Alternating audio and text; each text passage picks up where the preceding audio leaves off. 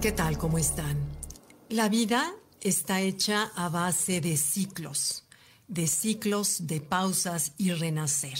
Y fíjense que tuvimos un día un ejemplo exacto de eso que me dejó pensando.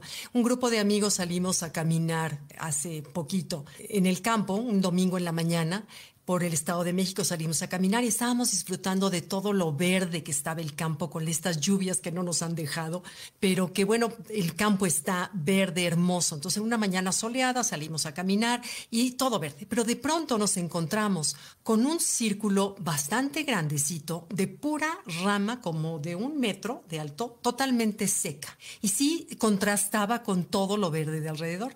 Y me acuerdo que nuestro guía, el conocedor del lugar, Israel, nos dijo, este, ah, porque comentamos algo de, mira qué raro que no estén verdes, ¿no? Cuando es época de lluvias. Dice, no señora, mire, véalas en la base, están reverdeciendo.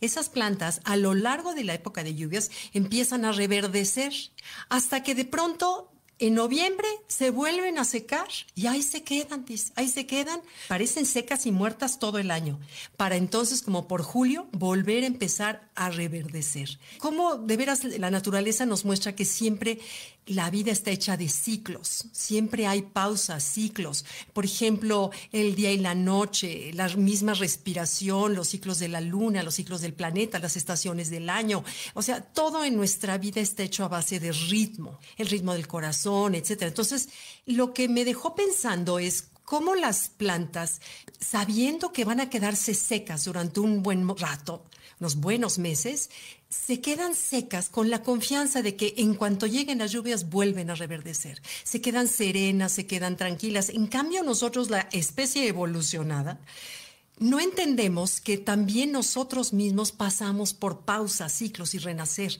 en nuestra vida personal, en nuestras relaciones de matrimonio, en relaciones con las mismas amigas. Si te fijas, hay momentos en que estamos todos padres, felices, unidas, y hay momentos en que estamos más frías, un poco más alejadas. En fin, todo en la vida son ciclos, pausas y renacer. Pero si lo entendiéramos, sufriríamos menos. ¿Por qué? Tendríamos la confianza de que estamos en, esta parte de abajo, como si fuera una espiral ascendente, que yo me imagino que así es la evolución.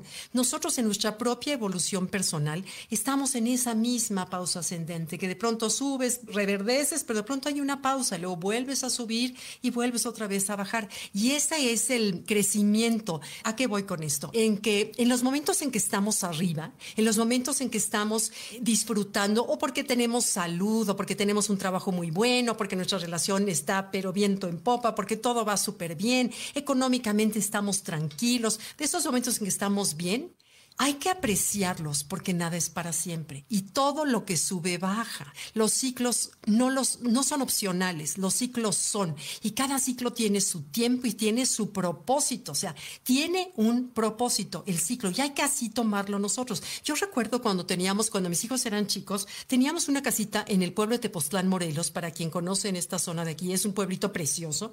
Entonces hicimos una casita de adobe precioso, eh, con una ilusión y íbamos todos los fines de semana mientras los niños estaban chicos. Entonces, bueno, las pasábamos felices y me acuerdo que iban mis suegros a comer o mis papás y yo en ese momento juraba que iba a ser para siempre. Juraba que mis papás iban a estar para siempre, que la casita iba a ser para siempre, que mis hijos querrían ir para siempre, que los momentos felices en las sobremesas iban a ser para siempre. Y no, resulta que mis hijos crecieron, fueron adolescentes, empezaron las fiestas, ya no querían ir a Tepoztlán porque por supuesto ahí no hay ni antros, ni fiestas, ni amigos, aunque de pronto invitábamos, pero no era lo mismo. Entonces, bueno, la casa no la volvimos a ver, mis hijos crecieron, eh, mis padres fallecieron, mis suegros también. Entonces te das cuenta cómo mientras estemos en las etapas altas hay que disfrutar, hay que apreciar, hay que agradecer, hay que estar en el presente para que la percepción de un, de un momento bonito dure.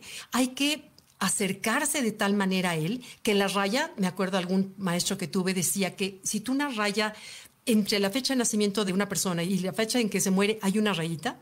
Si esa rayita la ves de lejos, así lejana, no te involucra, se ve chiquita. Pero si te acercas, te acercas y te metes a la tinta, al presente, esa rayita puede ser enorme, eterna, ¿no? Si te haces así microbio.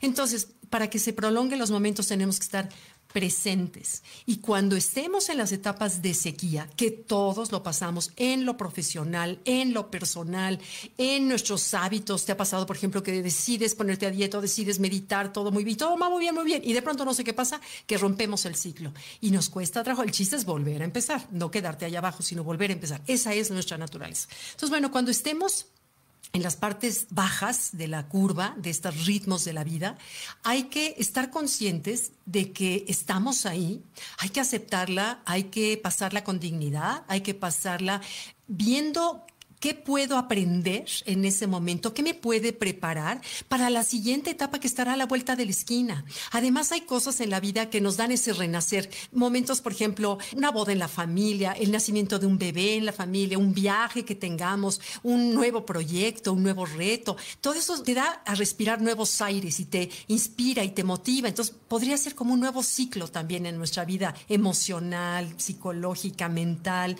espiritual también, cuando vamos a un retiro retiro, tenemos un renacer, nos sentimos otra vez nuevos, en fin, etcétera. Entonces, bueno, ¿por qué no copiar la sabiduría de las plantas y darnos cuenta, uno, los ciclos son inevitables, nadie elige estar en las bajadas, pero es inevitable, así es la vida. Entonces, aceptarla, saberla que viene y nos espera una nueva etapa de respirar, de felicidad, de volver a apreciar todo. Mientras estamos ahorita, creo que el planeta hemos vivido una buena etapa en la baja, en cuanto a todo, conciencia del, clima, conciencia de nuestra vida personal, los valores, la salud que hemos valorado tanto. Estamos en una etapa de baja, pero ahí viene el alta y eso es lo que nos mantiene en esperanza, lo que nos mantiene motivados y hay ver qué podemos aprender en esta etapa que nos ayudará a vivir con más plenitud la siguiente alza que tengamos. Porque si también nos aferramos mucho a las etapas altas, a la juventud, a la salud, al proyecto padre, sufrimos mucho cuando bajamos. Entonces, hay que entender que son etapas y que son inevitables. Y bueno, pues copiemos esta sabiduría de las hojas secas de ese domingo en la mañana en el campo. Se quedan con calma y tranquilidad sabiendo que van a renacer. Gracias. Bye.